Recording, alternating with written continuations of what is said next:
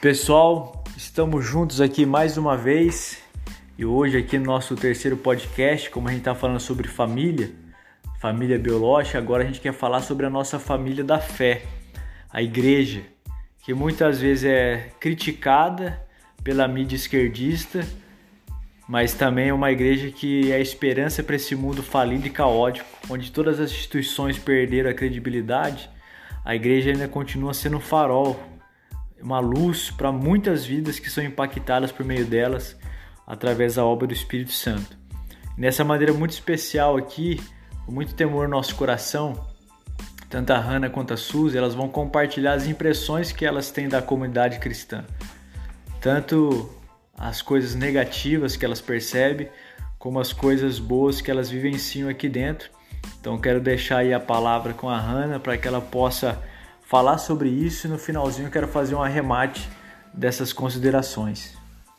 Então, meu, com certeza a família da fé é uma família que nos acolhe mesmo quando a, a nossa família de verdade, a biológica, está ausente. Eu, em toda a minha vida, quando eu estava frequentando outras igrejas, além da presbiteriana, meu, é muito difícil você encontrar pessoas que realmente é, querem cuidar de você, estejam dispostas a perguntar como você está ou se realmente se interessa ao invés de querer uma pessoa a mais no seu círculo de religioso ou apenas ser mais um membro. É muito difícil você estar, tipo assim, querendo você, precisando de Deus, você precisa de ajuda para se comunicar com Ele, para estar na sua presença e você ter pessoas que não queiram estar do seu lado de forma verdadeira. Eu mesma tive pessoas que diziam ser minhas amigas, diziam, mas quando eu me afastei, nunca mandaram uma mensagem perguntando se eu estou bem, só para me convidar para ir em eventos. Ou nunca perguntaram assim, meu, como tá sua família, seu irmão, sua mãe. Ninguém nunca fez isso. Eu acho que essa é a parte mais difícil de você ser cristão. Você tentar, assim, como entrar numa igreja. Uma coisa legal de um livro que eu li tempos atrás, chamado Geração Perdida. É. Ele traz algumas estatísticas interessantes. E uma delas dizia que os cristãos são interesseiros. E o cara que foi entrevistado falou assim: Ó, o meu amigo, ele sempre era meu amigo, ele é cristão e estava tentando me evangelizar. Quando eu disse para ele que não queria ir mais para a igreja, ele nunca mais me chamou para nada, ele nunca mais me convidou para nada. Então, ele disse que esse cristão ele só tem interesse em converter, converter pessoas, mas não tem interesse na vida da pessoa em si. E essa crítica, ela é legítima, às vezes a gente tem essa ideia. Quando a pessoa não quer mais se converter ou mudar de vida, a gente abandona ela. Então, uma crítica a gente tem que fazer à igreja e repensar é, o nosso modus operandi, porque a igreja somos nós. Eu quero passar para a Suzy aí, para a Suzy fazer as suas considerações também. Então, falando por outro aspecto, é, no meu caso, eu tive uma decepção grande com amigos é, íntimos, amigos próximos.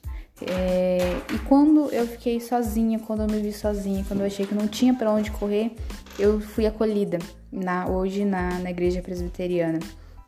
Hoje eu tenho amigos que eu acredito que foi Deus que escolheu para mim. É, e esses amigos eu posso falar sobre as minhas dores, eu posso falar sobre minhas dúvidas, eu posso falar sobre o que está passando dentro do meu coração e também sobre o meu relacionamento com, com Deus. São pessoas que me aproximam mais de Deus.